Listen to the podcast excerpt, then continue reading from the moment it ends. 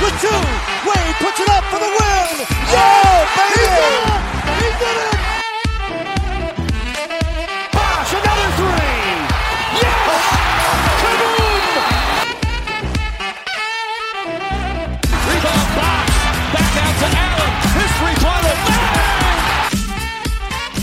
Bienvenue au premier épisode du Miami Heat French Podcast, euh, pierre angulaire du nouveau projet français pour euh, tous les fans de, du de Miami, même ceux qui ne le sont pas, qui souhaitent le devenir.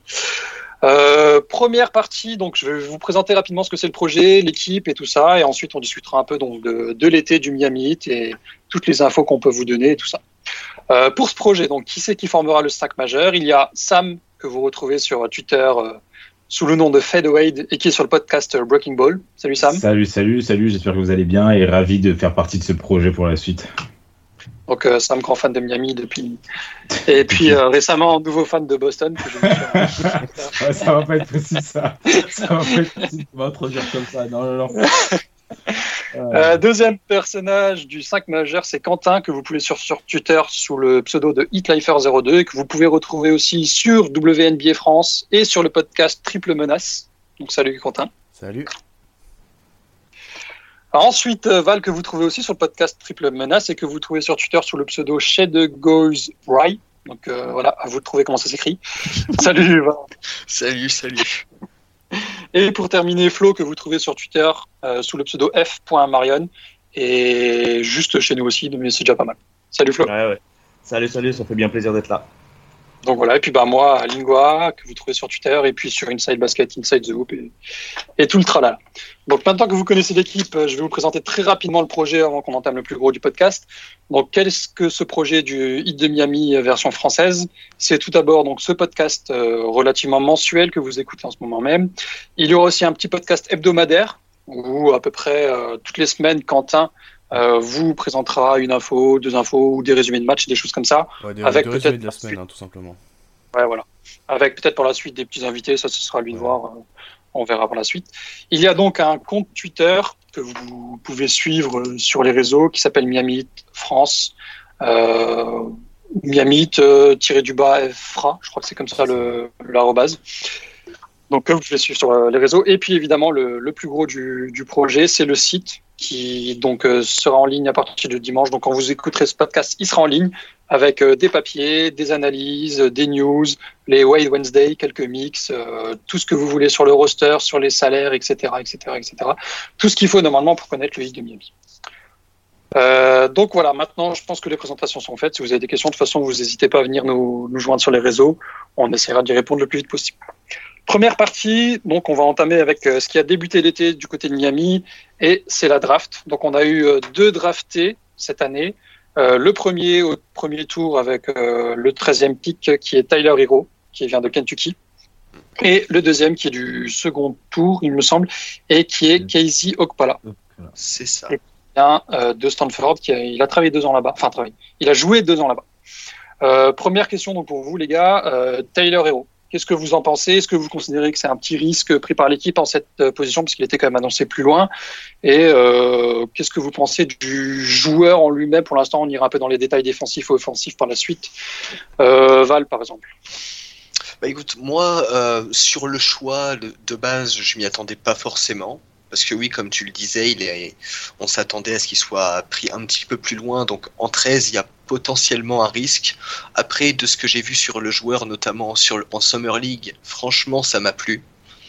Offensivement, c'était euh, c'était quand même c'était quand même bien par rapport à ce que qu'on nous avait dit un très un très bon shoot des capacités de création euh, de création de tir qui sont qui sont là quand tu vois ne serait-ce que que les highlights et quelques matchs on voit qu'il a les qu'il a la possibilité de se créer son propre tir c'est moi je suis satisfait de ce que j'ai vu pour l'instant et donc même s'il y a un petit risque parce qu'il est pris euh, en- parce qu'il est pris a priori un petit peu plus haut que ce à quoi on s'attendait moi le choix me plaît bien pour l'instant il y a des choses à travailler mais ce pic là il me plaît Puis c'est un choix ouais. qui fit, surtout c'est pour ça qu'ils l'ont pris. C'est c'est ça on a besoin de Ouais. c'est un bah draftons un shooter. Bah, on a ça. pris le meilleur de la draft, hein, c'est tout simple. Ça, c'est les rookies. qu'on aime. Merci. Donc euh, pour les stats à Kentucky de, de Tyler Hero, donc sur les 37 matchs qu'il a joué, il tournait en moyenne à 14 points, 4,5 rebonds, 2,5 passes, une petite perte de balle et demie. Donc, euh, quand on sait qu'il avait beaucoup, de, beaucoup la balle et qu'il était un peu responsable de la gestion du jeu, c'est pas énorme. Et puis, ce, que, ce qui nous, nous attire énormément, c'est donc les 46,2% au tir, 35,5% à 3 points et puis surtout 93,5% au lancer.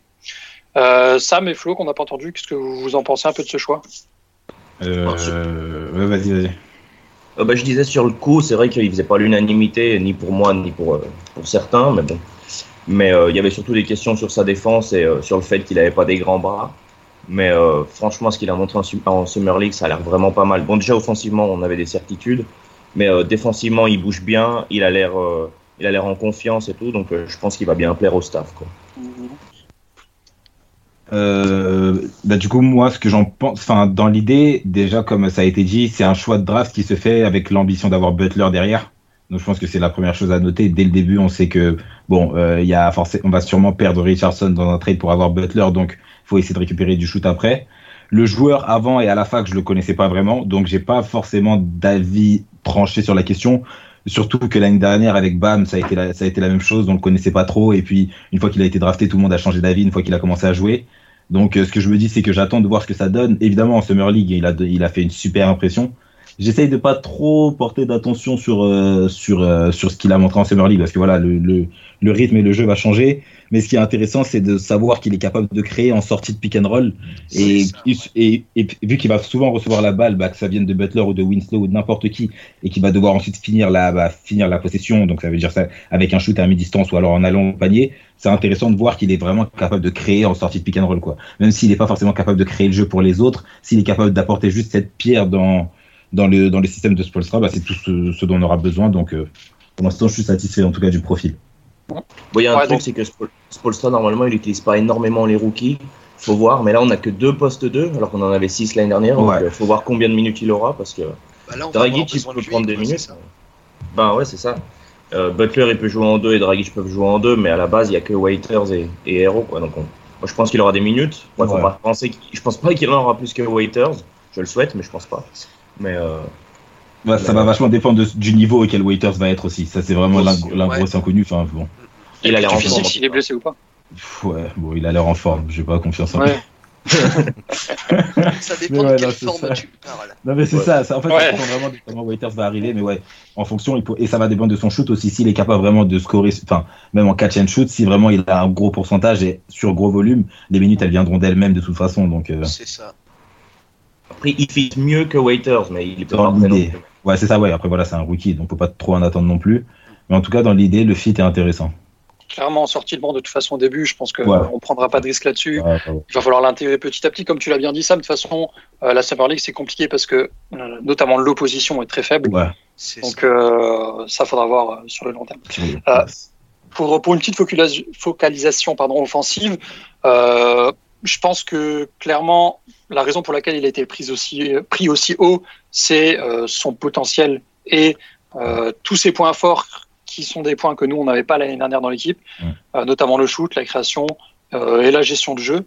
Moi, je suis un petit peu perplexe personnellement sur sa création au panier. On voit qu'il est faible en dès qu'il y a du contact et tout ça, ce qui est Ouais. extrêmement dommage étant donné sa réussite au lancer.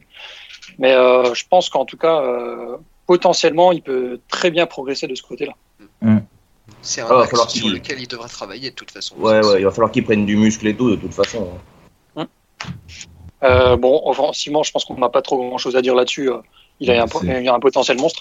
Euh, par contre, de l'autre côté du terrain, défensivement, euh, pour le peu que je l'ai vu, j'ai pas été très très très impressionné personnellement. Euh, j'ai lu qu'il était capable de suivre les autres dans les dans les écrans et c'est quelque chose que qu'on a bien remarqué. Euh, après, la question c'est est-ce qu'il sera capable de au plus haut niveau euh, réussir à au moins ne pas être un point négatif pour l'équipe, qui plus est dans une équipe euh, aussi importante défensivement. Euh, moi, j'ai des doutes là-dessus. Vous, qu'est-ce que vous en pensez? Euh, bon bah enfin du coup je vais commencer. Euh, le truc je pense avec euh, Hero c'est que la première chose à prendre en compte c'est que c'est un défenseur d'un seul poste. Donc euh, one man defender il est trop comme ça a déjà été dit il a une trop pe- petite envergure et il est pas assez physique pour pouvoir défendre des gros postes 2 ou alors des postes 3 donc par exemple si c'est Arden en face il sera bon, personne ne peut le faire de toute façon, mais il n'a pas le physique pour. Maintenant, à partir du moment où il est capable de lockdown, même pas forcément lockdown, mais de tenir une certaine comparaison avec des postes 1 ou éventuellement des postes 2 un peu plus grands, je pense que derrière les rotations défensives, si à côté de lui il y a Winslow, qui a Butler et qu'après il y a Bam dans la défense, ou même James Johnson qui joue au poste 4, il y a moyen d'avoir un voilà, il y a moyen d'avoir un poste où défensivement Ouais, il est en dessous, surtout s'il est capable de compenser de l'autre côté. Je pense, enfin moi en fait, le truc c'est que déjà rien que le fait que ce soit un rookie, ça fait que bon, je m'attends pas à des folies niveau défensif, mais le fait que derrière il puisse facilement être comblé, je me dis que à partir du moment où il est capable de compenser cet apport de l'autre côté du terrain, sa défense ça sera pas un problème, tout en sachant qu'il sera pas forcément bon de ce côté-là du terrain. Après, tu peux pas le faire jouer à côté de Dragic, à mon avis. Ça, ça va être un Ouais, truc. euh, Ça risque d'être compliqué. Ouais, ouais, ouais, c'est clair. Déjà que Dragic, c'était un petit peu, euh, Ouais, pas ça- le poids mort, mais euh, cel- celui, celui euh, le, gars, le gars du 5 où t'es content quand il fait les efforts parce que c'est un ouais, petit peu tout ce qu'il peut faire. Et, c'est, et Hero, c'est un peu dans la même veine. Mhm. Et un Ah, point. il, a il a régressé en défense, euh, Dragic. hein. Il a Bah, il- vraiment régressé. ouais, non, mais c'est clair, et puis il devient vieux. Il vieillit quoi. un peu, il a Ouais, c'est clair. 32, il, il a 32 maintenant, je crois, si je dis pas de bêtises. Ouais, puis il a eu son opération au genou aussi. Ouais. Aussi. Ah non, je le blâme pas, mais c'est sûr que. Non, mais c'est ça, voilà, c'est clair. Et puis, autant, tu vois, par exemple, voilà, en 2016, quand on avait Dragic et Waiters qui sont sur une bonne lancée, défensivement, c'est pas exceptionnel, mais les rotations sont bonnes. Et Ça après, ils arrivent, à, ils arrivent à compenser de l'autre côté, et donc ça fait le taf. Je me dis que si, bon, t'évites de trop mettre Dragic et Hero en, en même temps pour éviter de manger, bon, voilà, une pluie offensive de, sur le backcourt, mais à partir du moment où tu arrives à les, à les stagger un peu avec un autre joueur défensif, ou même Butler, par, enfin, par essence, il a souvent joué deux. Du coup, sur, si sur certaines, C'est là où il a commencé. hein. voilà, c'est ça. Donc, si sur cer- certains moments, tu peux le mettre, le faire jouer deux pour essayer d'alterner un peu en fonction bah, des rotations défensives, je pense qu'il y a vraiment moyen de trouver quelque chose. Et puis, c'est Spolstra, défensivement, c'est pas là où il a le plus de difficultés pour créer euh, quelque chose qui tient. Donc, je me dis que ça devrait le faire. Il saura trouver les ajustements. Et puis pour Tyler Hero, un point qui est pas mal revenu cet été, et c'est c'est même pas Riley qui l'avait mentionné, c'est l'éthi- l'éthique du tra- Ouais, de travail. l'éthique, ouais, ouais, ouais, c'est clair. Donc de ce côté-là, pour ce qui est de bosser et de, et de se donner en défense, Ouais. euh, moi je, pour le coup c'est je un me fais critère pas trop de premier, soucis. ça. Tu vois. C'est un critère premier, de toute façon, sur nos recrutements, sur les joueurs de. G-League ou n'importe quoi. c'est- C'est l'éthique de travail. hein. Voilà. Si tu te donnes à fond, tu vas avoir du, tu vas avoir du temps de jeu et puis s'il fait les, eff- il fera les efforts défensifs, je me fais pas de soucis à ce niveau-là. quoi. Ouais, de toute façon, il n'aura pas trop le choix, on va pas se mentir. Euh, deux derniers mots sur Tyler Hero. Euh, on est tous d'accord qu'on va pas trop parler de son aspect vestimentaire. Ouais, ça, Je crois qu'on a le Moi, je le. Euh, ouais, non, il est, il, est, il est complètement malade. C'est quoi Et Moi, je l'aime que sur le C'est terrain. bien, En dehors, ça ramène un peu de gaieté dans l'équipe. En tout cas, de ce côté-là, on sera tous contents. Euh, niveau trash talking, ça va, on a recruté quand même du lourd, je pense. Ouais, ouais, ouais, ouais. Il a l'air en tout cas. Apparemment. C'est pas mal. Quand- même le mec qui joue en boxer euh, en, à l'entraînement. quoi. Ah ouais. Ouais, non, c'est- je je suis Ouais. content. Euh, pour terminer cette première partie sur la draft, on va un petit peu très rapidement parler de Casey Okpala. Donc, euh, joueur, comme je l'ai dit tout à, tout à l'heure, qui a joué deux ans à Stanford. Sur son profil, pour être très concis, c'est un ailier euh, très long, très polyvalent, qui a un potentiel, mais qui n'est pas excellent dans un domaine, qui n'est pas mauvais non plus dans un domaine en particulier.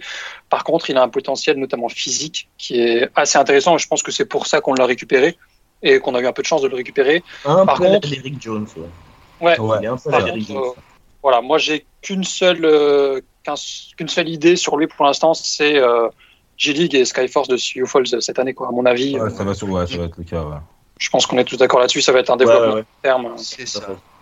Là, c'est un, peu ce qui est arrivé avec Derrick Jones aussi. Enfin, c'est des Ouais. types qui vont faire les allers-retours. Et puis bon, si une fois qu'ils arrivent à prendre un peu leur marque ou que physiquement ils deviennent plus solides, parce que comme tu as dit, enfin voilà, on l'a pris, il compense un peu les, les défauts physiques que peut avoir euh, Tyler Hero. Donc s'il arrive un peu de temps en temps à, à bah, devenir beaucoup plus solide physiquement et à avoir des fulgurances de temps en temps, un peu comme Brian T. Weber en avait il y a quelques moments, tu vois, c'était bon. Euh, Enfin, si s'il arrive à s'il arrive de temps en temps à jouer et être intéressant, il, il aura des il aura des minutes, donc ça c'est pas un C'est problème. ça. L'objectif à long terme, c'est qu'il a un impact sur 10 minutes et quelques. Ouais, ouais, c'est ça, voilà, pas forcément. C'est ça. Après, on a quand même donné trois secondes tours de draft qui ne sont pas, euh, qui ne sont pas euh, sécurisés. Quoi, donc, euh, je veux dire, ils, do- ils ont dû voir quelque chose qui les intéresse, et ça c'est sûr. Mm, mm. Je pense, et j'espère en tout cas. Euh, D'ailleurs, petite parenthèse avant. Si vous avez quelque chose à rajouter, les gars, avant que je fasse la petite parenthèse de fin.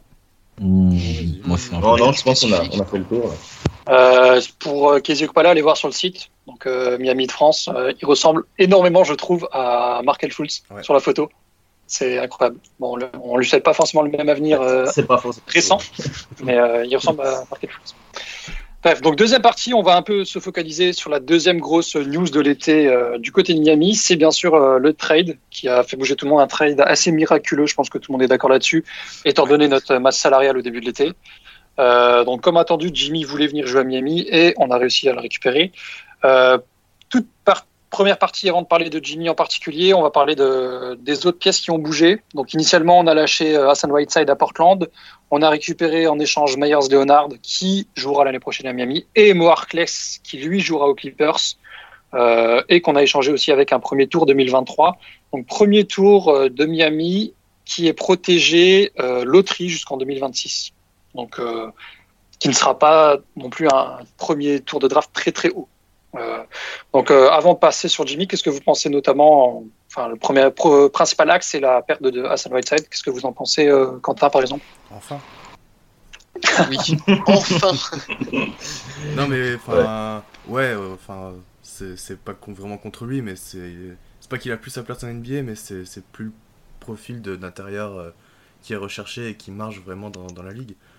Puis euh, avec euh, tout, tout Pas d'un titulaire qui gagne 25 millions. en. Ouais, en plus Ouais. il gagne 27 millions donc euh, Mais ouais, enfin au final je suis content parce qu'on a pu récupérer en plus de ça un intérieur qui qui fit beaucoup plus euh, dans la ligue actuelle quoi.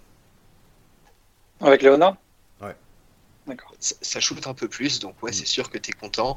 Puis Hassan, euh, bah, déjà on voulait faire, on voulait quand même faire de la place pour Bam à terme, donc euh, avoir réussi à trouver un, un spot pour Whiteside, c'est quand même euh, assez miraculeux en soi aussi, vu le contrat et, euh, et vu Ouais. l'âge aussi, parce qu'il est quand même euh, proche. Enfin, il a, il doit avoir 29 ans maintenant. Il a. Il a passé la trentaine. trois- je crois. donc, Moi, je euh, vais vérifier, vas-y.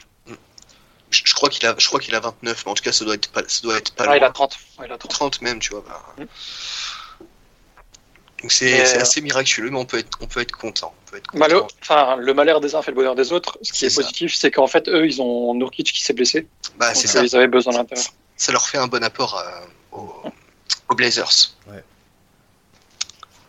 Flo, Sam, qu'on n'a pas entendu.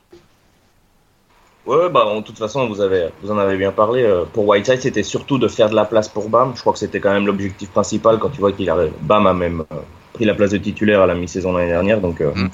Donc là-dessus, euh, donc là-dessus, c'est vachement bien. Moi, je, je suis assez intrigué par Myers Leonard. Euh, je sais pas trop ce que ça donne défensivement, mais offensivement, apparemment, ça va être une sacrée gâchette pour sa taille. Donc, euh, moi, je prends, hein, je prends vraiment. Donc, euh, là-dessus, je suis totalement satisfait. C'est, c'est quand même inespéré de se défaire de Whiteside qu'on voulait. ça.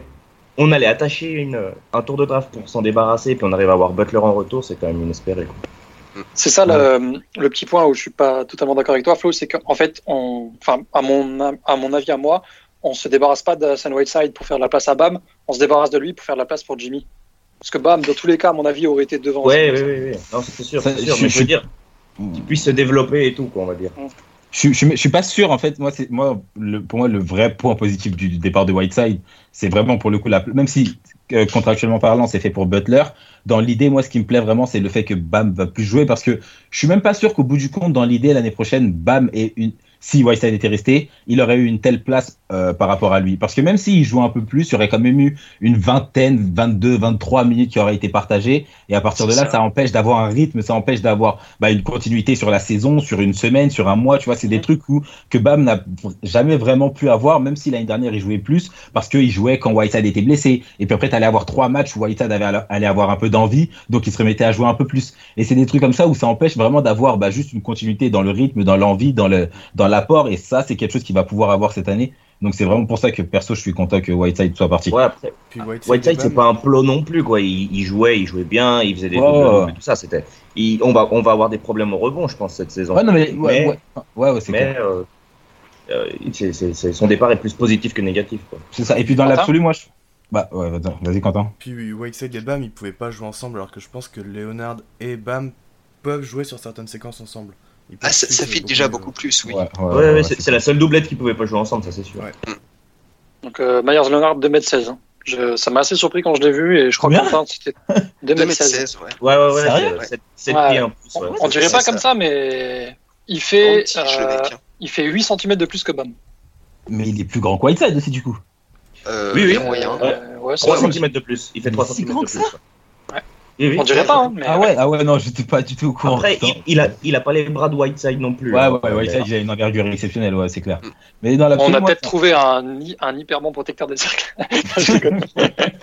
Ouais, mais Whiteside, Whiteside, c'est dommage, c'est vraiment une expérience qui a pas vraiment marché post-contrat. Ça aurait pu, s'il avait une autre men- mentalité, s'il avait plus d'éthique et tout, ça aurait pu, parce que dans son, moi, je suis, enfin, tu vois, je suis pas forcément. hein. C'est ça, moi je suis pas forcément d'accord sur le fait que son profil marche plus en NBA.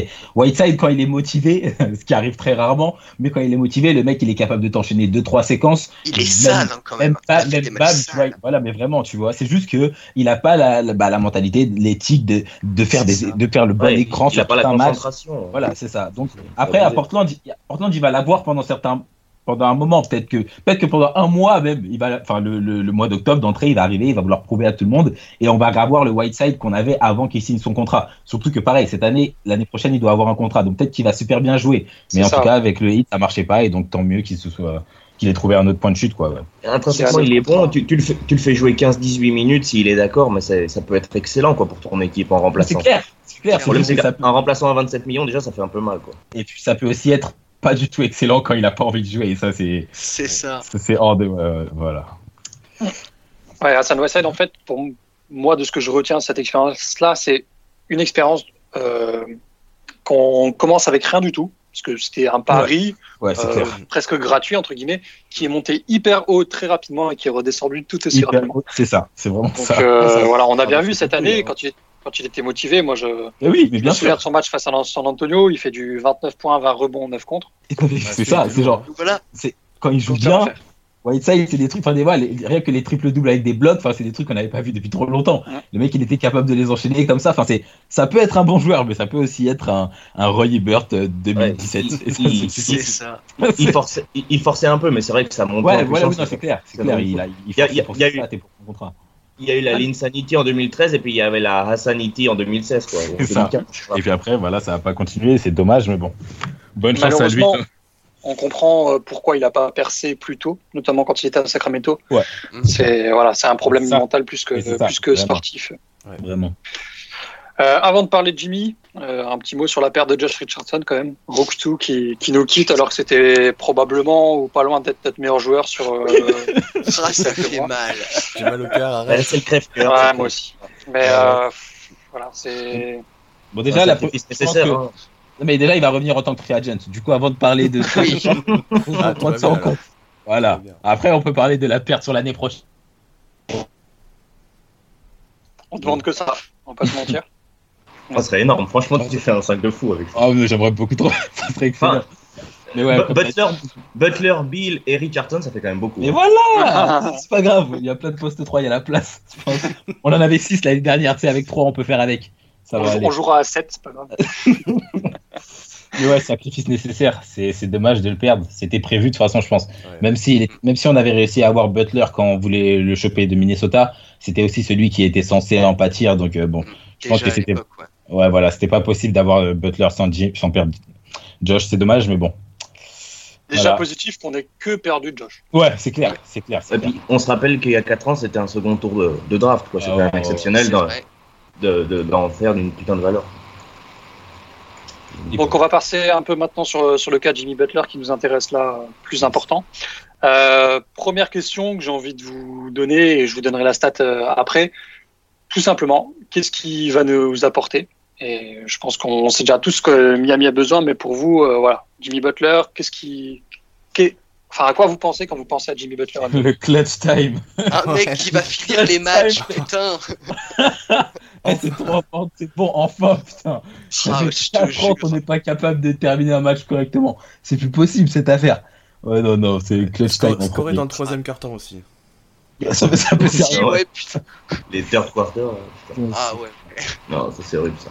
Les troisième quarts aussi, putain. Ouais, C'est chaud.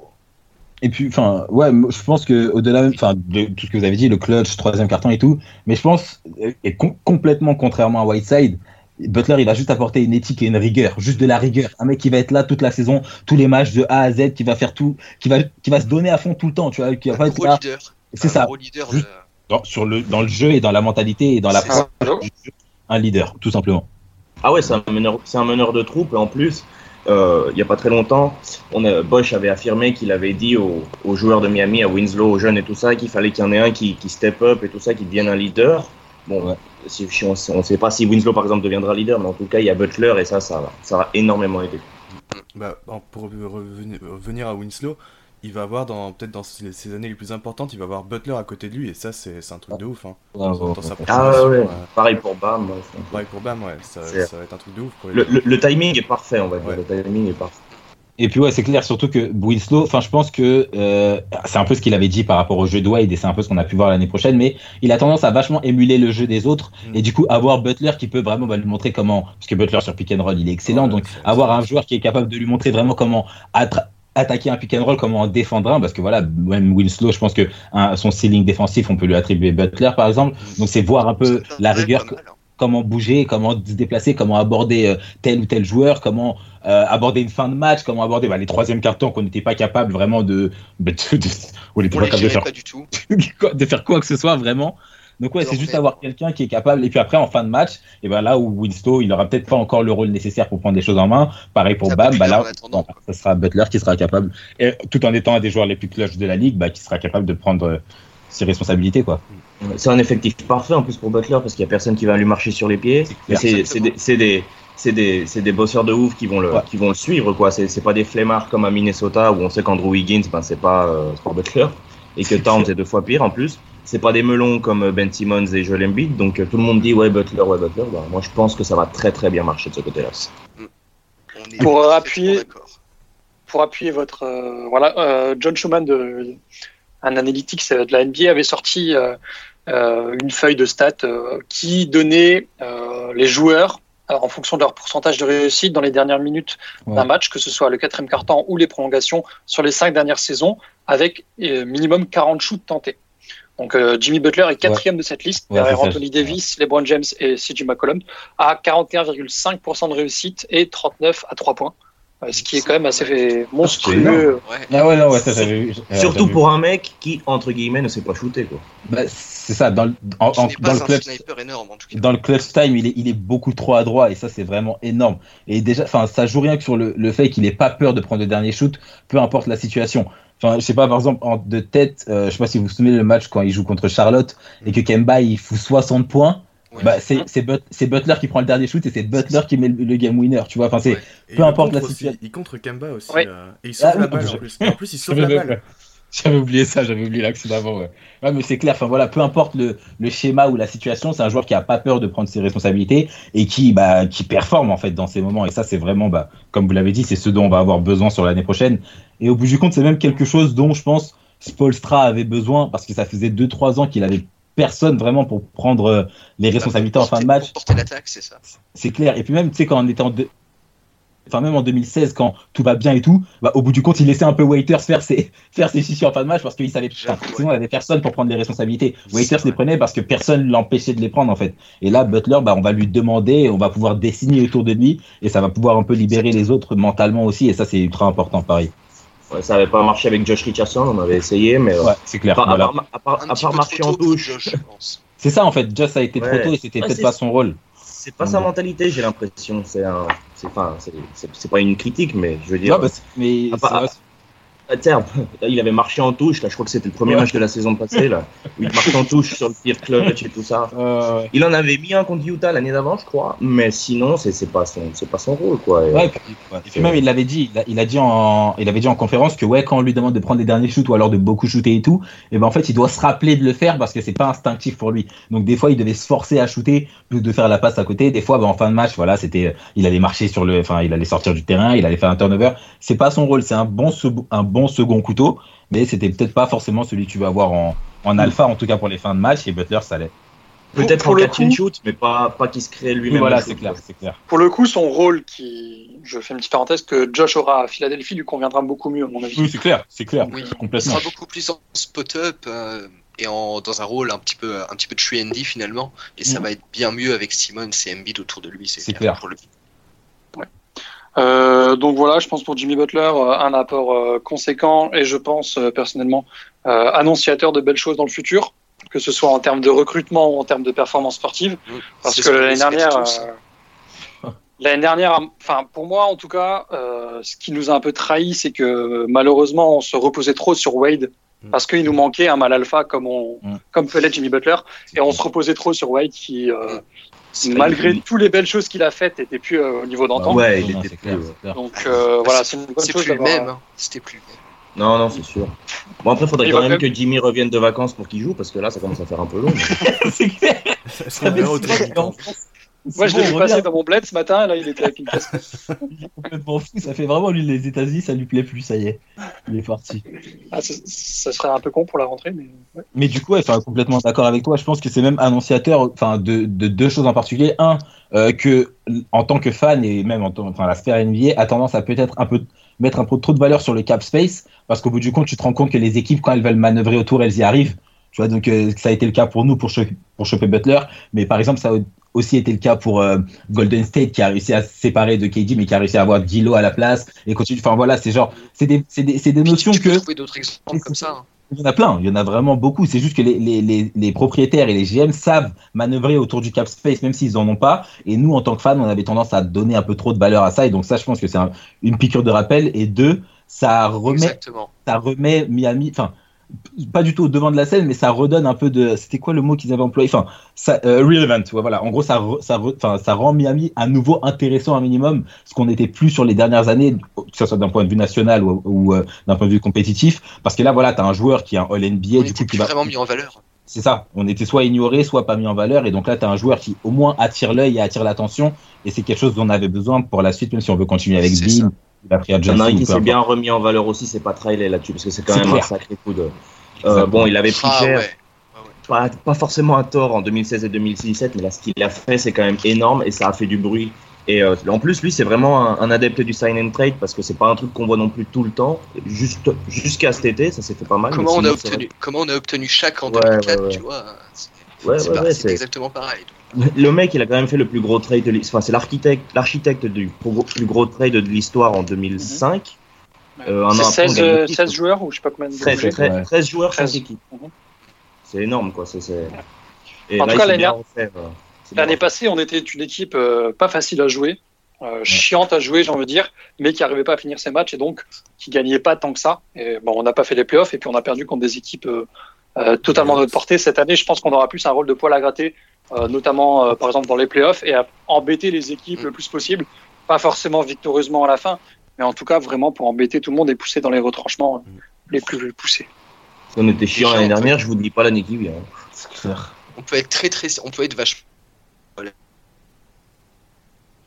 Juste avec. Ouais, sérieux, puis fran- franchement, on va être l'équipe que quand l'adversaire il va arriver au, la- au triple A, quoi, ils vont dire putain, eh, ça va pas être là, ça va pas être une soirée, quoi. Ça va être. euh, Ah, ça fait chier, putain. Ouais, ouais, ouais. On va avoir Winslow, Butler, on va avoir Waiters, parce que Waiters il se défend quand même. On va avoir Adebayo et tout ça sur le dos, ça va être. Donc euh, ça c'est sympa, quoi. Ça a toujours été la Est-ce- mentalité de Miami.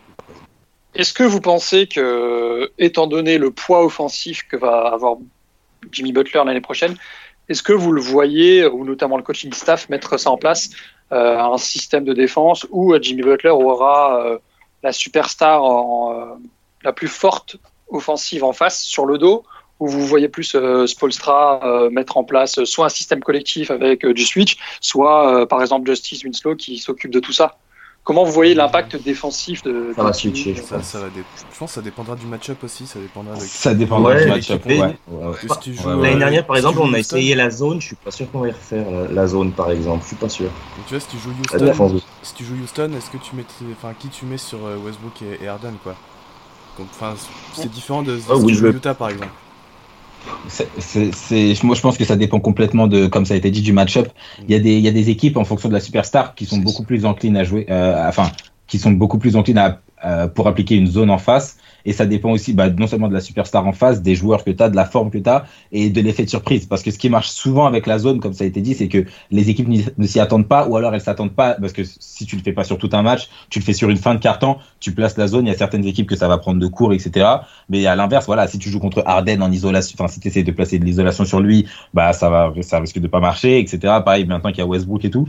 Donc, je pense que ça dépendra juste de, euh, de, du match-up en face, mais l'avantage, c'est que maintenant, tu as le choix. Parce que tu peux te permettre, même si Winslow est enfin, peut être très très bon défensivement, surtout sur les guards, euh, il y a des moments où c'est peut-être pas la meilleure des solutions de l'isoler sur un. Enfin voilà, il y, a des, il y a des moments quand on était contre LeBron l'année dernière, euh, Winslow, enfin, LeBron, enfin, LeBron a enchaîné je sais pas, 4-5 possessions contre Winslow où il finit au panier parce que euh, Winslow il est peut-être pas encore aussi bon. Tu vois, Butler déjà, ça, c'est. Puis il manque d'expérience. C'est ça, ouais, il a pas. attaque comme en défense. Alors il est jeune, c'est ça. il est rodé. Et donc voilà, il y a des. En fait, Butler, il te donne la possibilité bah, de pouvoir axer un système défensif autour de lui, un peu comme tu pouvais voir à OKC avec Paul George ou alors euh, enfin pas de la même manière, mais à Utah avec Gobert, mais de la même manière, tu peux continuer à jouer en zone, ce qu'on a pu faire par moment parce qu'il bouge très bien latéralement. Tu peux continuer à faire des switches parce qu'il est très bon là-dessus et qu'il est capable de défendre des postes, disons, du poste 1 au poste 4, selon le poste 4 en question. Donc en fait, même des deux côtés du terrain, l'avantage de Butler, c'est pas forcément que euh, il t'apporte un joueur qui est top 5 ou top 10, un truc comme ça, mais c'est surtout qu'il t'apporte beaucoup de possibilités qu'on n'avait pas l'année dernière en fait. Et ça, c'est intéressant, je pense. Et t'additionnes à ça le fait qu'Adebayo va encore bien jouer, enfin, Euh, va jouer d'énormes minutes. Le mec, il peut switcher sur tout ce qui bouge. On a un clair. meneur qui fait 2 mètres. Donc là-dessus, je pense que défensivement, euh, Spolstra, on le connaît pour ses, pour ses qualités de coaching défensif. À mon avis, on, on va pouvoir switcher sur tout ce qui bouge et ça va être, ça va être vraiment excellent. C'est ça qui est intéressant, c'est le duo euh, Spolstra-Butler plutôt que le, le simple ajout de Butler. Ouais. Parce que Spolstra saura s'adapter et en général, ça. on sait qu'il tire le plus possible de ses joueurs Ouais. euh, en essayant de gagner un ajout euh, euh, positif euh, le plus intéressant possible pour l'équipe. Ce côté-là. Si t'enlèves le, Bu- le, pardon, le, le LeBron de, de 2013, c'est possiblement le meilleur défenseur qu'ait jamais eu Spolstra. Quoi. Hmm, Il y a Wade. Non, Wade. Enfin, c'est- pour Ouais, Spolstra- Notable, il était quand même en ce moment. Ouais, Ouais, ouais, ouais, ouais. Ouais. prend- ouais, ouais, Au tout début, que- ouais, on va dire 2008, 2009 et 2009, 2010, mais après ça. a été- Ouais, après sur la fin, ouais, sur la fin, Wade a pas eu le même niveau parce qu'il est blessé. Mais- Physiquement, il était plus. Butler, c'est quand même pas mal aussi. Ouais, non, dire. c'est clair, c'est clair. Après, défensivement. Enfin, en tout cas, il est là, quoi. On va dire, il est Ouais. sur le podium, donc euh, c'est sûr que ça va pas lui déplaire. Est-ce que vous avez quelque chose à rajouter, les gars, sur Jimmy Butler, que ce soit offensivement, défensivement, ou peut-être même un petit mot en termes d'ego euh, dans le vestiaire euh, Est-ce que vous pensez que ça va passer ou pas? Bah, je pense que Ah. vu que tout le monde a un peu la même mentalité de, de, boss, de bosseur, je pense qu'il n'y aura pas de problème. Puis on n'a pas d'autres grosses têtes dans le vestiaire, quoi. Un mec qui peut, euh, on va dire, lui dire arrête tes conneries. euh, Non, on va le traiter, t'inquiète pas. Même, Wait- même Waiters, ça devrait, ça devrait aller. Ouais. Et puis même, quand tu, quand tu réfléchis, il, il a pas eu de problème à Minnesota. hein. Euh, pas à Hmm. Minnesota, à, non, à Philadelphie, Philadelphie. je veux dire. À Philly, il a eu un, une fois où il s'est, enfin, il s'est embrouillé. C'était même pas vraiment une embrouille, mais où il a remis un peu euh, le coaching du, de Brett Brown en question parce qu'il n'avait pas assez de pick and roll, ce qui était vrai. Et donc, Brett Brown lui en a donné plus et la, la deuxième partie de saison s'est mieux passée. Donc, même à, enfin, à Philly, il s'est ni embrouillé avec Simmons, ni avec Embiid. Il s'en- il s'entendait relativement bien avec eux. Donc, je vois pas pourquoi aujourd'hui il y aurait des problèmes, surtout que c'est lui qui a eu envie de venir au hit. Donc, je pense qu'avec le coach, déjà, il a confiance en Spolstra pour tirer euh, le meilleur de lui-même. Et puis, comme vous avez dit, à côté, bah, c'est des bosseurs. Enfin, Winslow, c'est pas, c'est un mec qui en veut. Tyler Hero, supposément, c'est un mec qui en veut. Euh, Bam aussi. Et puis, il n'y a pas de grosse tête, il n'y a pas forcément trop d'ego. Dragic sait s'adapter avec tout le monde. Donc, euh, ouais, non, il y a- il devrait pas vraiment y avoir de soucis, quoi. C'est ce dont on avait besoin, hein, ni plus ni moins. C'est clair. C'est clair. À partir, Non. à partir du moment où le, jou- où le joueur, ça fait un an et demi, quasiment, enfin un an au moins, qui, qui te, qui te dit je veux être à Miami, C'est putain clair. de merde, qu'est-ce que. Il y a, pour moi, tu te poses même pas ce genre de Ouais, questions. finalement. ouais, voilà, voilà. ça. 100%. Je suis entièrement d'accord avec vous là-dessus. Je pense vraiment que on lui a collé, à tort ou à raison, pour moi c'est plutôt à tort, euh, une image négative de- d'embrouilleur du vestiaire Mm. euh, à cause de Minnesota. Enfin, Ouais. à cause de l'histoire de Minnesota. Alors après, voilà, qui est responsable eu, de quoi des petits, il y a eu des petits trucs à Chicago C'est aussi. ça. Ah mais- oui, Chicago, oui aussi, oui. C'était avant, mais avec aussi- T-Rose Chicago- 2014, je Ouais, mais au crois. pire, il était plus jeune aussi. ça va. Oui, aussi. Chicago, moi je trouve que Après, c'était quand même des Chicago. circonstances hyper compliquées. Ouais. Euh, en termes de jeu, en termes d'ambiance et tout ça. Donc, euh, alors je vais pas lui jeter la pierre parce que c'est vrai que ça rajoute un, un second épisode au fait qu'il a déjà eu des problèmes. Mais je, je- autant Minnesota, je, étant donné que je connais pas trop l'histoire en profondeur et qu'on n'a pas trop d'infos euh, sur ce qui s'est passé, il peut tout à fait être responsable. Autant Chicago, j'arrive à lui trouver des circonstances atténuantes euh, de ce côté-là. Par, par contre, le, le- le coup magnifique, c'est quand il a pris les réservistes et qu'il a gagné Ah Towns ouais. et- Ah et Wiggins. Ça, c'est J'ai adoré. Je- que Il y a un mec de, de The Athletic, là, John Krasinski, un truc comme ça. Ouais. Le, mec, il disait que bon, nous, on voit que Wiggins, le mec, c'est, on, on sait ce que c'est, c'est, pas un gros travailleur et tout ça. Il disait que Towns, par moment, c'est, deux fois pire, quoi. Donc, euh, on peut s'imaginer ce qui s'est passé dans le vestiaire. Malheureusement, je pense que Jimmy avait raison euh, sur cette déclaration, c'est qu'il a dit que euh, à l'époque, quand il était à Minnesota, il disait que Wiggins et Carl Anthony Towns, en tant que top pick de draft, avaient toujours eu tout ce qu'il leur fallait. C'est ça Et ils n'avaient jamais besoin d'aller chercher ce qu'ils, en a- ce qu'ils avaient besoin. Et contrairement à ce que lui a vécu dans toute sa carrière, qu'on sait par où il est passé, euh, qui est sorti de la misère et tout ça. Et je pense que c'est une, une mentalité que, qu'il retrouvera pas du tout à Miami. Euh, la mentalité de Wiggins et Towns, hein, je parle. Et pour ça, je pense qu'il n'y aura pas de souci en termes d'ego dans le vestiaire. Ah ouais, Wiggins, c'est le fils d'ancien joueur NBA tout chouchouté et tout ça, et qui a toujours eu, euh, tout comme Donc, euh, Au-delà même de la draft de Wiggins, le mec a eu un contrat max avant d'avoir fait quoi que ce soit. Tu vois, c'est ça en fait. C'est que, tu vois, Whiteside, on l'a critiqué parce qu'une fois qu'il a eu son contrat max, il a arrêté de jouer. Mais Wiggins a même pas comment, enfin, il avait même pas vraiment apporté quoi que ce soit et on lui a donné une extension max sur 5 ans. Évidemment que le mec après il va pas se donner et c'est justement pour ça que ça crée des soucis. Alors qu'à côté, tu vois bien que même si Embiid est un gros déconneur et qui passe son temps à trash talk et tout, bah le mec bosse, le mec en veut et il y a jamais eu d'embrouille avec Butler parce que Butler lui disait tu travailles pas sur le terrain. Non, sur le terrain ça fonctionnait. Il y avait et puis au final ils sortent en demi-finale de conférence sur un buzzer beater et game 7. Tu vois, du coup c'est quand miraculeux les- même le vestiaire. non mais c'est clair, tu vois, mais quand, quand ils sont dans un, quand il est dans un environnement où ça joue sérieux et où ça joue bien, et ben Philly ça a joué sérieux jusqu'au bout, tu vois. Du coup là, je, je vois pas pourquoi à Miami ça, ça, ça se passerait pas de la même façon. Et honnêtement, les conditions qu'il y avait à Philadelphie n'étaient pas optimales pour lui, étant donné le peu de spacing qu'il y avait. Ouais, et puis qu'il Ah. est arrivé en cours de saison et tout, ouais, c'est clair, il y avait beaucoup de choses qui pouvaient ne pas marcher, et malgré, malgré ça, bah, ça s'est bien passé. Quentin, euh, Val, Flo, vous avez encore des. euh, Quentin et Oval, vous avez des trucs à dire? Non, j'ai rien à rajouter. Vous avez tout dit. Hein. Euh, On va donc passer à la troisième et dernière partie du podcast qui concerne l'effectif actuel. Donc, euh, je pense qu'on peut être tous d'accord sur le fait qu'on bougera pas pour Ouais, l'instant, sauf grosse opportunité. Mais à mon avis, ça semble pas trop partir euh, pour euh, l'été qui arrive. Ouais. On ne sait pas sur la trade deadline prochaine. il, y a, il y a eu le dîner entre Donc, vais- et Chad Otochi- Ochocinco, mais on sait pas ce qu'il en a donné. donc on Pour l'instant, on patiente. Il y a eu un follow aussi Instagram de John Wall. De... ça, c'est ouf à quel point les gens ils s'excitent dès qu'il y a Les un- fameux follow sur follow, ça faisait Instagram. déjà longtemps qu'ils se suivaient en fait. hein. Moi j'avais vu que Ouais, ça ça faisait déjà longtemps qu'ils se suivaient et en fait c'est juste que les gens ont capté ça et que c'est c'est monté tout de suite. euh. Moi, Ce qui m'a surpris, c'est qu'il suivait Kelly Olynyk, alors que Kelly Olynyk, il a pas arrêté de les assassiner euh, les trois dernières années. Euh, alors, pour l'effectif actuel, je vais rapidement faire un petit tour avant, que, avant de vous laisser parler. Donc, on a, euh, en termes de guards, on a Justin Winslow à la main, je pense, j'espère titulaire. Goran. Dragic. On a Kedrick Nunn qui sera, je pense, le troisième meneur et qui a vraiment fait une très très bonne très euh, bonne Summer Summer League. League. Ouais. Et on a donc au poste derrière Dion Waiters et Tyler Hero. Pour l'instant, ça s'arrête à ces deux-là, à voir euh, ce qu'il en sera pour la suite.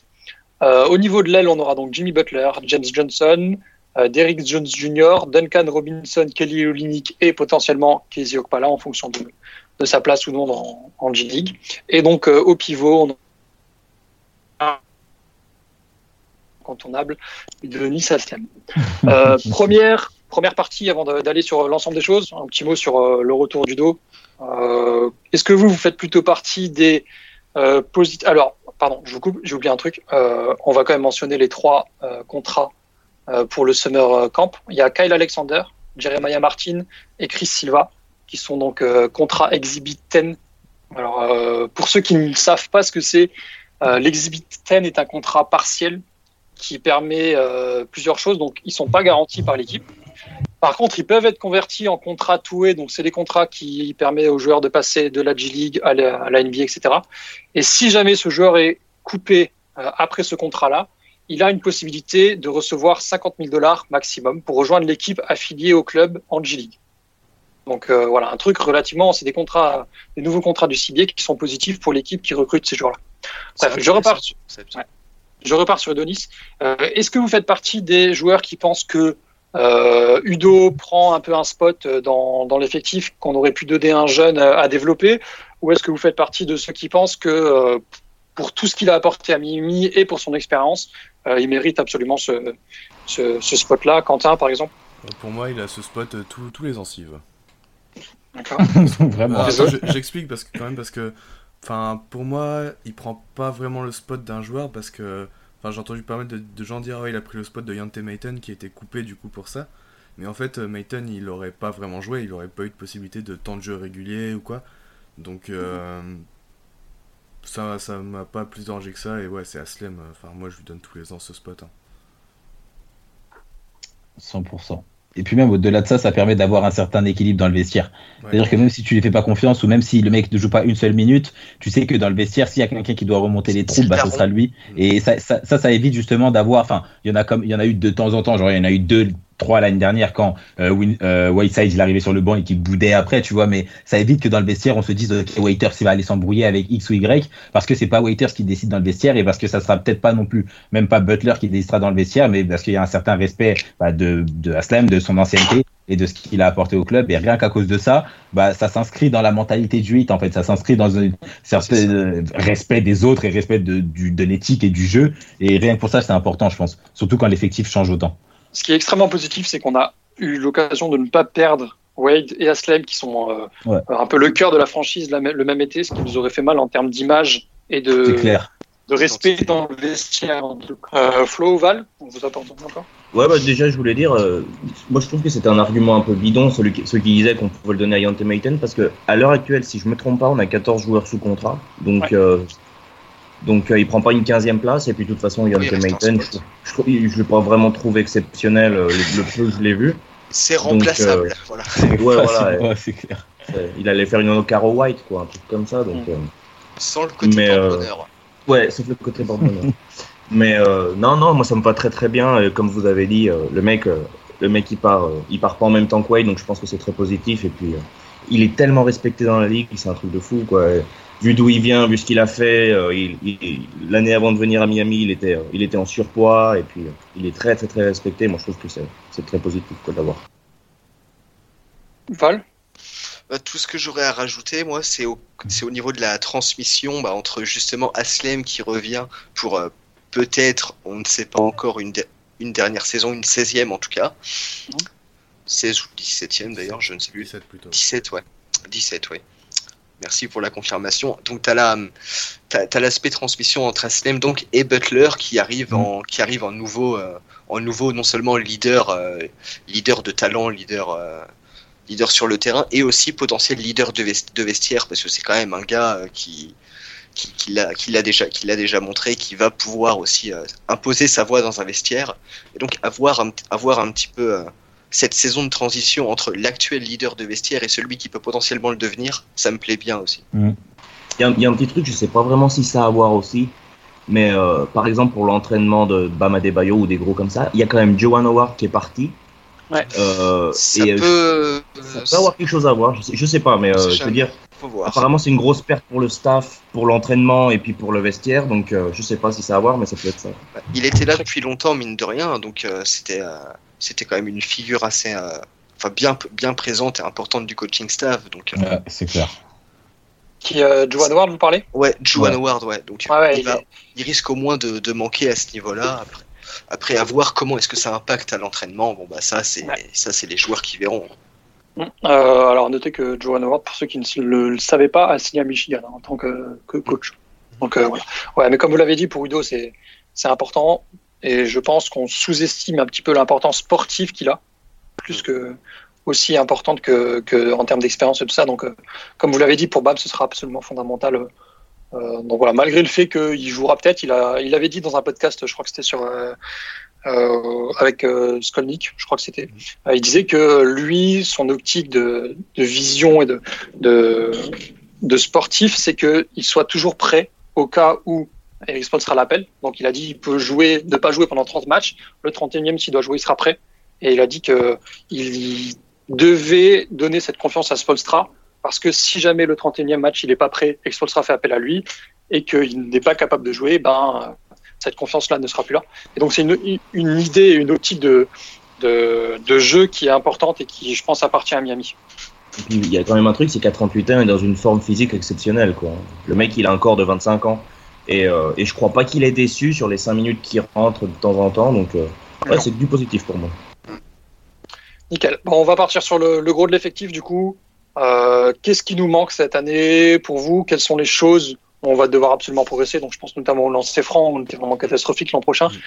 Qu'est-ce que, pas forcément en changeant de- des choses de l'effectif. Alors, on sait très bien que Bill va peut-être arriver avec ou sans John Wall. On espère tous sans. Mais euh, en tout cas, qu'est-ce qui nous manque? Qu'est-ce que vous feriez comme changement? Qu'est-ce que vous aimeriez voir travailler tout ça Euh, Val, pour commencer? Hmm, là, sur là, par rapport à l'effectif qu'on a, j'aimerais bien.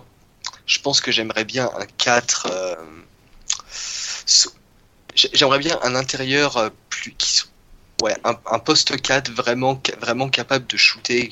Que, pour moi, c'est quelque chose qui nous manque parce qu'on a Olinik qui peut jouer des séquences en 4, mais c'est quand même un petit peu plus un gars, je pense, que tu mets en 5.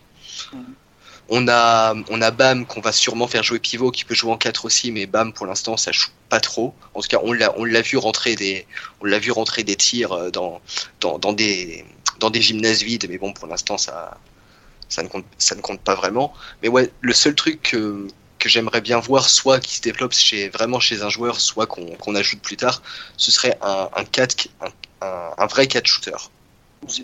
C'est, tout, je pense. Quelque chose que je voulais depuis longtemps, depuis qu'on a perdu Chris Bosch notamment. Ouais. Puis la tristesse, voilà. voilà. Ouais, non, ça c'est sûr. Ouais, moi, j'ai- j'aimerais bien qu'on qu'on axe aussi, pas par rapport à l'effectif, mais par rapport euh, aux entraînements, c'est qu'on on soit un peu plus agressif vers le panier. Je pense que ça, Butler, ça va bien aider. On, non seulement on est mauvais au lancer franc, mais en plus on n'en tire que 3 par match. Ouais. Donc euh, ça, je pense que c'est un truc que j'aimerais bien. Après, bon, on verra, euh, on verra avec l'effectif. Je suis pas à l'entraînement, mais euh, j'aimerais bien qu'on qu'on qu'on soit un peu plus dans cette optique-là aussi. Sam? Moi, je pense que, enfin, la, la, pé- la pénétration vers le panier, je pense que déjà ça ira un peu mieux rien qu'avec le retour de Dragic et Waiters. Par défaut, c'est des mecs qui drivent beaucoup et le fait qu'ils enchaînent les blessures, ça va pas aider. Maintenant, euh, faut- faudra voir ce que ça va donner avec Hero, mais moi je pense qu'en fait il manque, euh, surtout avec le départ de, même Richardson rentrait un peu dans cette catégorie, mais avec le départ d'Ellington, il va manquer un shooter constant. Parce que par exemple, Mm. Hero, je pense que même devenir un bon shooter, ça prendra du temps pour lui. Enfin, je sais pas, tu prends Trey Young, c'est un bon shooter, mais sur la saison, il shoot à 34% ou à 33%, tu vois, ou même à C'est 32%. pas je crois. encore super Donc, régulier, voilà, choix c'est sont pas là. Surtout quand t'es quand t'es jeune joueur et tout, tu peux avoir du mal à avoir de l'adresse. Et euh, Butler, même s'il est très bon en fin de match, dans une sur une totalité de, de saison, ça peut être un, un tricky shooter. Dragic pareil, Waiters pareil, On n'a pas de Olivier pareil. Donc en fait c'est ça, on a perdu tous les snipers qu'on pouvait avoir et au bout du coup le meilleur joueur, enfin le, on avait Ellington qui est parti à la mi-saison. Après c'était Richardson techniquement notre meilleur shooter. Dragic il peut te faire des, des mois à 39%, 40% à 3 points et après shooter à 27% pendant deux mois. Donc c'est vraiment c'est des joueurs qui dans l'absolu peuvent avoir des bons pourcentages et tout, mais il y en a aucun. Bon, sans attendre même un Reddick, tu vois. Mais quand t'avais Ellington, tu savais que si tu le chopais en catch and shoot, ça rentrait. Là, je pense qu'à l'heure actuelle, on en a pas. À moins que. Hero rentre dans ce rôle, et je pense que c'est ça qui peut nous manquer. Après, il y avait éventuellement justement euh, Duncan Robinson, Ouais, c'est ce que j'allais dire. voilà. Donc lui, À voir combien de minutes Apparemment, il a- ça la question. Apparemment, il a pris, il a, il a pris aussi du muscle celui-là et, euh, Ouais, et, ouais, euh, ouais, ouais, il en est- poste il- il me semble quatre. que c'était à la, à la Summer League, à la première Summer League, il avait été très très très en vue. En poste Ouais, 4, euh, sous un format très petit, euh, ça pourrait être quelque chose d'intéressant. À voir s'il a vraiment le, euh, pour moi, le coffre physique pour résister en. NBA. Dedans, c'est vraiment s'il est capable de rester dedans, niveau physique et puis niveau cardio aussi. À partir du moment où il développe une condition qui lui permet, je pense que ça pourrait être très intéressant. Et sur ces, sur les schémas dont tu parlais tout à l'heure, euh, Val, je crois, euh, on pourrait justement l'avoir un peu plus qu'Olinik parce qu'il est beaucoup plus capable de shooter avec une certaine euh, bah, constance que Olinik peut ne pas avoir par moment. C'est vrai que maintenant que j'y repense, là vous en parliez, mais c'est vrai que Wayne Ellington, il était quand même exceptionnel là-dessus. ouais, ouais, dessus, Ah, der- derrière, un, derrière un écran, il était tellement rapide. C'était vrai, il n'y avait pas de galère. De toute façon, en, franchement, j'adore. 2018, L'homme au bras doré. hein. en 2018, Wayne Ellington, c'est le joueur qui a rentré le plus de tirs à 3 points en sortie de banc. Dans l'histoire. Ouais, mais n'importe quoi, lui. Ouais, mais c'est- c'est- Il a mis plus de 200 Et euh, puis là-bas- juste en sortie Et de banc. puis il a battu le record, euh, le record Il euh, était de la tellement saison. Après, de ce côté-là, moi, je serais. Moi, j'aimerais bien voir ce que Winslow va donner parce que euh, l'an Ouais. passé, il avait quand même un shoot Ouais, extérieur ouais, ouais. qui était vraiment fiable. C'est notre deuxième Et meilleur j'aimerais bien savoir, j'aimerais bien savoir si c'est quelque chose, une anomalie, ou si c'est euh, quelque chose qu'il a vraiment réussi à développer et à Une stabiliser. anomalie deux ans de suite quand même. Oh, ouais, c'est ça. Moi, je, Ah, pense, ouais. je, pense, je pense que je pense qu'il commence à rentrer vraiment dans une, sans forcément devenir un elite shooter. Tu vois, il commence à, à comprendre comment son shoot fonctionne. Et tu vois là, par exemple, il, il avait doublé son volume de shoot et il avait Ouais. conservé son, son pourcentage. Tu vois, il est, resté, efficacité. Il est resté à 38% en doublant son truc. Donc, s'il arrive à faire encore une saison, même sans forcément augmenter le volume, parce que je pense que maintenant que tu as Butler et que tu as Hero à côté et Dragic et Waiters qui vont être là, il aura pas forcément prendre beaucoup plus de 3 points. Mais s'il est capable de continuer à shooter bah, 4-3 points par match et à rentrer 38%, bah, ça sera énorme déjà pour ce qu'il peut apporter à côté. Puis ça Ah, va, commencer, clair. ça va Ouais. commencer à lui offrir des lignes de pénétration aussi pour pouvoir. euh. En plus. aller Par- rapport à avant, euh. Il met aussi des tirs qui sont vachement plus difficiles qu'avant. Ouais, il ouais, met des back, il, met des, il, il en met des vachement difficiles. Donc je trouve que je trouve qu'il s'est énormément amélioré. C'est la confiance en soi et puis c'est son mécanisme de La tir. Mais confiance joue beaucoup. oui. Ouais, ouais, Ouais, ouais. ouais. L'année dernière, il a joué Et puis, en plus- euh, solide. surtout lui, av- avec lui, on y voit. C'est vraiment, c'est vraiment le mental, quoi. Et puis, euh, Mm. il a, d'ailleurs, je sais pas si vous vous rappelez, il y a un peu, je sais pas quand c'était, il avait avoué que quand ça ne marchait pas, bah, il était vachement euh, limite en dépression, quoi. Oui, et bah, puis, ça, ouais, euh, c'est- euh, puis, euh, pour ça que je parlais de il y a, confiance. les, les, les- les playoffs, ça l'a complètement, euh, ça l'a complètement changé. Et puis, enfin, les playoffs contre Philly. Mm. Donc, euh, ça là-dessus, euh, après, c'est, c'est parti, quoi. J'espère que ça va continuer comme ça. Après, je pense, je pense pas que statistiquement, il va y avoir un, un gros changement cette saison parce qu'avec Butler qui arrive quand même, je le vois le mal tourner en 16-6-6. Je l'adorerais, mais je pense pas que ça va être le cas. Je pense qu'il va rester au 4 en 14-5-5, je le souhaite. Avec des bons pourcentages, ça m'ira bien, quoi. Mais... Voilà. Ce sera déjà très très bien, en effet. En attendant Bill, en tout cas, c'est tout ce qu'on peut souhaiter. clairement. Clairement, c'est l'objectif, je pense. Euh, très, très clairement. C'est juste question Est-ce de que euh, on va on va pas tarder à conclure. Euh, je pense qu'on a fait un peu le tour.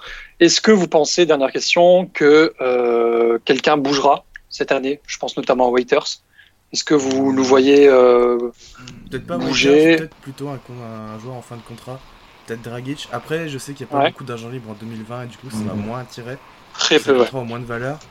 Mais ça peut intéresser une équipe qui veut dump du salary cap. Ouais, c'est pourquoi pas. Pas, pas- pas avant la saison, de toute façon, mais peut-être à la deadline, il faudra voir aussi euh, dans les autres équipes s'il y en a un qui se blesse et tout ça. Ouais. Moi, Ça, il y a, moi, il y ouais, a trucs je qui changent en 6 mois. Wa- Waiter, je suis pas sûr qu'il bouge, tout simplement parce que s'il joue pas, il intéresse personne. Et s'il joue correctement, il a un contrat à 12 millions et t'as pas Ouais. forcément envie de te séparer d'un joueur qui a un apport qui peut ça. être, indépendamment ça. de mon avis sur le joueur, parce que voilà, mais quand il joue correctement, il vaut 12 Tu millions. prends. Et à partir de Tu là, voilà, c'est ça. T'auras pas envie de te séparer d'un joueur poste 2, euh, surtout dans une free agency qui va être presque vide, euh, alors que tu peux avoir un joueur qui, encore pendant deux ans sous, sous contrat à 12 millions par an. Du coup, je me dis que s'il joue, il n'y aura pas forcément, à part si vraiment il, il recrée des soucis niveau, euh, niveau vestiaire et niveau ouais, je veux la balle, je veux la balle, mais s'il joue et qu'il joue correctement, il n'y aura pas forcément vraiment besoin de le trade lui. Après, si ça peut faire de la place pour quelqu'un d'autre, Non. possiblement, mais Jo- Il, Johnson, il a un bon contrat après. maintenant. hein. Il a un bon contrat. hein. ouais, il va, voilà, deux, il- deux ans. il va dire- Ouais, c'est clair. Et puis le truc, bon, je sais pas ce qu'on prendra en retour, mais il y a qui derrière après? Il y a que Tyler Hero, ça fait quand même C'est ça. léger, quoi. C'est ça qui est, qui, qui est problématique. Prendrait Bradley Faut voir James Johnson sinon. Ouais, mais c'est ça, après, oui, il y a Bradley Bill. mais ouais, sinon, James Johnson, il lui reste un an de contrat avec une player option. Je pense que ça dépend aussi de. En fait, le, le truc, c'est que un peu comme tous nos joueurs, et pareil avec Olinik, ça dépend de quel joueur tu vois l'année en question. Parce que tu sais C'est pas, ça. James C'est Johnson, il y a deux ans, euh, le, celui d'il y a deux ans, s'il vaut 15 millions avec une player option, ouais, il aurait eu un marché, clairement. Oui. Alors que si c'est celui de l'année dernière, qui est un peu blessé, qui a du mal et qui est ultra C'est- ça irrégulier, bah, compliqué, ouais. c'est ça. Donc en fait, ça dépend juste. Pareil, Olinik, rien que de par son quoi. profil. Ouais, c'est ça. Parce que rien que de par son profil de catch, de catch, euh, stretch four et tout, s'il joue bien, il peut être intéressant. Mais s'il est pas bon, eh bah, il n'aura pas de marché. Donc je pense qu'en ouais, février, on en saura un peu plus sur notre euh, bah, sur l'état de l'effectif et sur la, la possibilité de trade. Nickel. Des choses à rajouter, les gars, sur l'effectif, euh, tout ça? Je On fera de, toute- de toute Non, façon pas pour le, pour le podcast d'octobre. Donc euh, voilà, un peu, un, peu de, un peu de spoiler. On parlera donc de la saison à venir, du calendrier, et puis euh, plus individuellement, un petit peu qu'est-ce qu'on attend de chaque joueur. Euh, je pense qu'on fera une grosse focalisation sur euh, Bam notamment. On attend énormément tous l'année prochaine. C'est vrai. Donc euh, on va s'arrêter là pour le premier podcast. Donc euh, merci à tous d'être venus, merci à tous de nous avoir écoutés. N'hésitez pas Merci. à partager les liens, le podcast, le site, tout ça sur les réseaux sociaux, à nous commenter, dire ce que vous aimez, ce que vous aimez pas et tout ça. Et puis ben, on se retrouve pour le podcast version longue, en tout cas en octobre. Ciao ciao Salut. Ciao. À bientôt. Ciao, salut.